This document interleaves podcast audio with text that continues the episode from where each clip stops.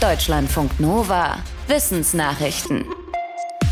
CO2-Zertifikate können Firmen freiwillig kaufen, um damit ihren Treibhausgasausstoß auszugleichen und damit gleichzeitig auch Werbung für sich zu machen. Disney, Netflix, Shell, SAP, sie sind einige Beispiele für große Firmen, die solche Zertifikate aus Waldschutzprojekten gekauft haben.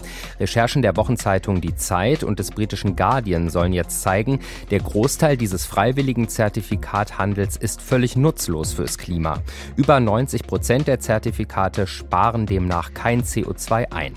Der Grund ist laut den Recherchen, dass es keine echten Standards für den Handel gibt. Die Berechnungen, wie viel zum Beispiel ein Waldschutzprojekt an klimaschädlichen Gasen einspart, lässt sich leicht aufblähen. Das hat eine Mitentwicklerin der Regeln für den Zertifikatshandel bei Vera den Zeitungen gesagt. Vera ist der weltweit führende Zertifizierer und steht jetzt besonders in der Kritik. Er weist die Kritik von sich und sagt, die Berechnungen der Zeitungen seien falsch. Im Kampf gegen AIDS gibt es eine Enttäuschung. Ein besonders aussichtsreicher Impfstoffkandidat schützt doch nicht ausreichend vor einer HIV-Infektion. Der US-Pharmakonzern Johnson Johnson sagt, dass das Daten der entscheidenden klinischen Studie gezeigt haben. Die Phase-3-Studie mit 3900 Probanden wird jetzt beendet. Dem deutschen HIV-Experten Hendrik Streeck zufolge hatte kein anderer Impfstoffkandidat so gute Aussichten. Ergebnisse mit Affen waren demnach erfolgsversprechend. Der Kampf gegen die Immunschwächekrankheit AIDS ist eine der größten medizinischen Herausforderungen. Zuletzt haben sich weltweit etwa 1,5 Millionen Menschen pro Jahr mit dem HIV-Virus angesteckt. Zwar gibt es für Menschen mit erhöhtem Infektionsrisiko mittlerweile Medikamente, die vor einer Ansteckung schützen, außerdem Arzneimittel, die bei Infizierungen infizierten Menschen das Virus hemmen, sodass die Krankheit AIDS nicht ausbricht.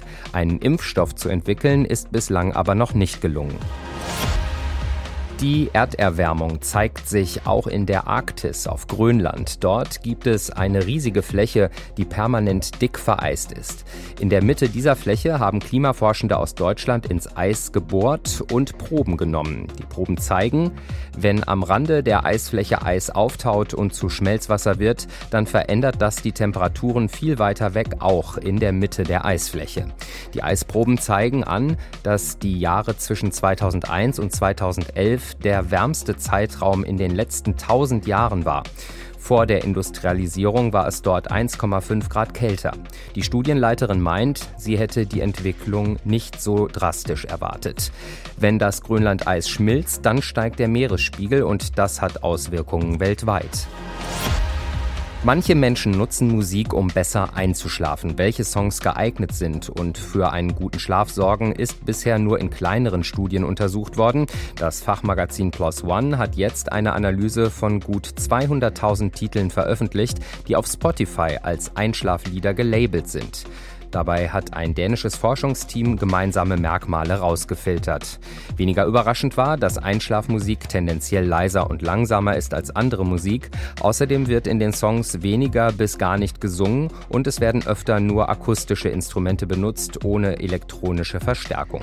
Überraschenderweise war die Bandbreite der Genres größer als erwartet. Die Forschenden haben auch einige energiegeladene Songs als beliebte Einschlaflieder gefunden, zum Beispiel Dynamite von BTS. Die Studie kann bisher nur spekulieren, warum. Und zwar können solche Popsongs trotz ihrer Spannung eine Entspannung fördern, wenn sie den Hörerinnen und Hörern vertraut sind. Dass vieles deutlich teurer geworden ist, belastet vor allem Menschen, die wenig Geld haben. Das belegt jetzt noch einmal eine Studie der gewerkschaftsnahen Hans-Böckler-Stiftung mit Zahlen für das gesamte letzte Jahr. Demnach litten ärmere Familien am stärksten unter der Teuerung. Für sie lag die Inflation bei 8,8 Prozent. Das ist fast ein Prozentpunkt mehr als bei der durchschnittlichen Inflationsrate. Reiche Singles dagegen hatten es mit einer Inflationsrate zu tun, die mehr als ein Prozent unter dem Durchschnitt Durchschnitt lag. Immerhin ist die soziale Schere im letzten Monat etwas kleiner geworden, dadurch, dass der Staat im Dezember die Kosten für Gas und Fernwärme übernommen hat. Die Studienmacher erklären die unterschiedliche Belastung so. Ärmere leiden besonders unter starker Teuerung, weil bei ihnen ein größerer Teil ihres Geldes für Energie und Nahrungsmittel draufgeht als bei wohlhabenderen Menschen. Wenn wir jemanden küssen, dann tauschen wir Millionen von Mundbakterien aus. Und diese Bakterien beeinflussen dann, was in unserem Mund alles so los ist. Jetzt haben Forschende festgestellt, Menschen, die zusammen in einer Wohnung wohnen, haben ähnliche Mundbakterien, auch dann, wenn sie sich nicht küssen. Auch dann findet also ein Austausch der Bakterien statt. Laut den Forschenden passiert das über die Luft. Und auch unser Essen hat damit zu tun. Wenn Menschen ähnliche Lebensmittel essen, könnte es sein, dass darüber bestimmte Bakterien begünstigt werden, also eher vorkommen. Die Forschenden hatten in 20 Ländern Proben aus dem Mund genommen von Menschen, die zusammenleben. Einige waren Partner, andere verwandt oder befreundet. Bei den Leuten, die zusammenwohnten, waren 32 Prozent der Bakterienstämme im Mund gleich. Mit Menschen, die woanders wohnten, gab es nur 3 Prozent Übereinstimmung. Die Forscher sagen, das zeigt, wie leicht Bakterien beim Zusammenwohnen übertragen werden, auch ohne Küssen. Deutschlandfunk Nova